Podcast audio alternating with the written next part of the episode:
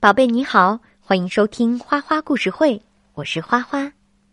花花一直都在鼓励小宝贝们读书，在花花故事会的微信群里，花花还会给坚持每天阅读的小宝贝发礼物作为鼓励。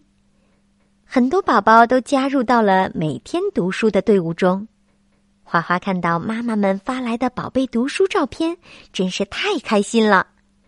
今天花花故事会的主人公为了让更多的孩子读到书，费了很多的功夫。我们一起来听故事吧。在哥伦比亚深深的丛林里，住着一个爱书人，他的名字叫路易斯。只要读完一本书，他就带另一本回家。没多久呀。家里就堆满了书。妻子戴安娜不高兴了。我们拿这些书怎么办呢？把它们当下饭菜吗？路易斯想啊想啊，终于想出了一个好点子。我可以把书送去遥远的山区，让那里的人们也有书读。一头驴子驮书，一头驴子驮我，我还能再多带些书。路易斯买了两头结实的小驴子，取名叫阿尔法和贝托。他做了木头箱子挂在驴背上，还贴上这么几个字：“驴子图书馆。”戴安娜把书装进箱子里，每个星期。路易斯和阿尔法贝托从家里出发，穿越乡村，前往偏远的山区。这个星期，他们要去阿尔托曼多村。热烘烘的太阳挂在天上，路易斯和驴子停在一条小溪旁，喝着清凉的溪水。他们休息够了，准备出发。贝托。却不肯动了。路易斯又是拉又是拽，可贝托还是一动不动。路易斯说：“孩子们正等着我们呢。”最后，驴子让步了，他们顺利的趟过小溪。深山里的小路越来越偏僻，鸟叫是唯一能听到的声音。突然，从阴暗的树影里跳出来了一个强盗。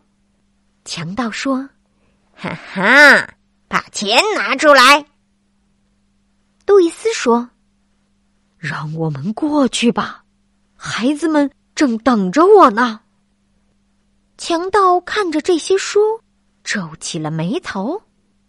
不过，他还是拿了一本，气冲冲的吼道。下次，我要钱！驴子图书馆的队伍继续往前走。路易斯爬过好几个山头，终于看到了阿尔托曼多村的房子。孩子们正跑过来迎接他。在孩子们借书之前，路易斯坚持要先讲一个故事。今天有颗小小的惊喜。说着，他从书后抽出了一叠小猪面具。快戴上面具，我来给你们讲一个小猪的故事。很久很久以前，故事讲完了，每个人都借到了一本书。孩子们紧紧握着书，和路易斯说再见，然后走回家。路易斯、阿尔法和贝托往回走，在山区绕来绕去。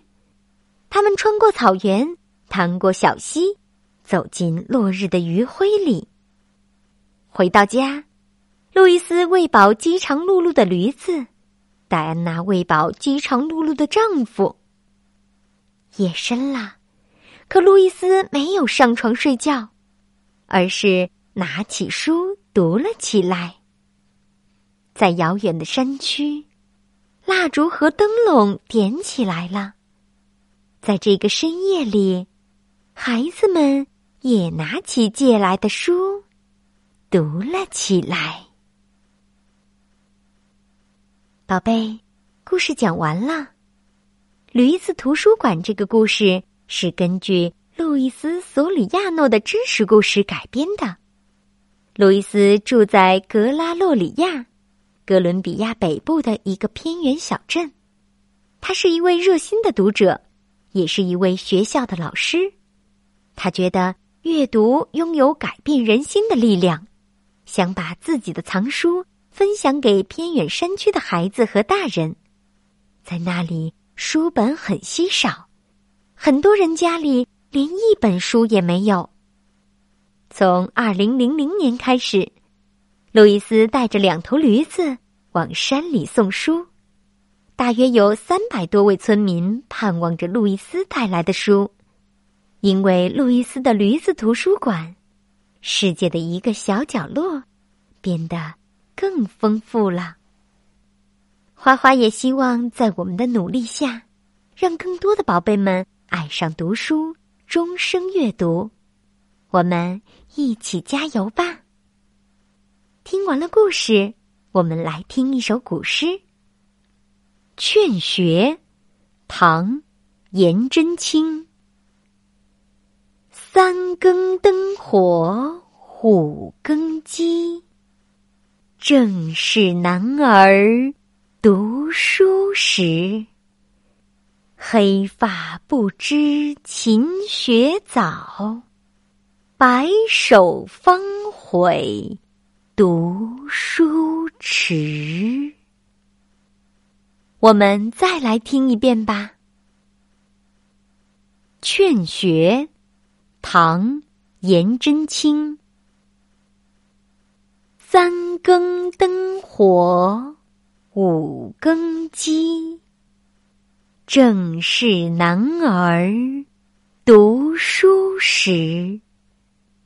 黑发不知勤学早。白首方悔读书迟。我们再来听一遍吧，《劝学》唐·颜真卿。三更灯火五更鸡，正是男儿。读书时，黑发不知勤学早，白首方悔读书迟。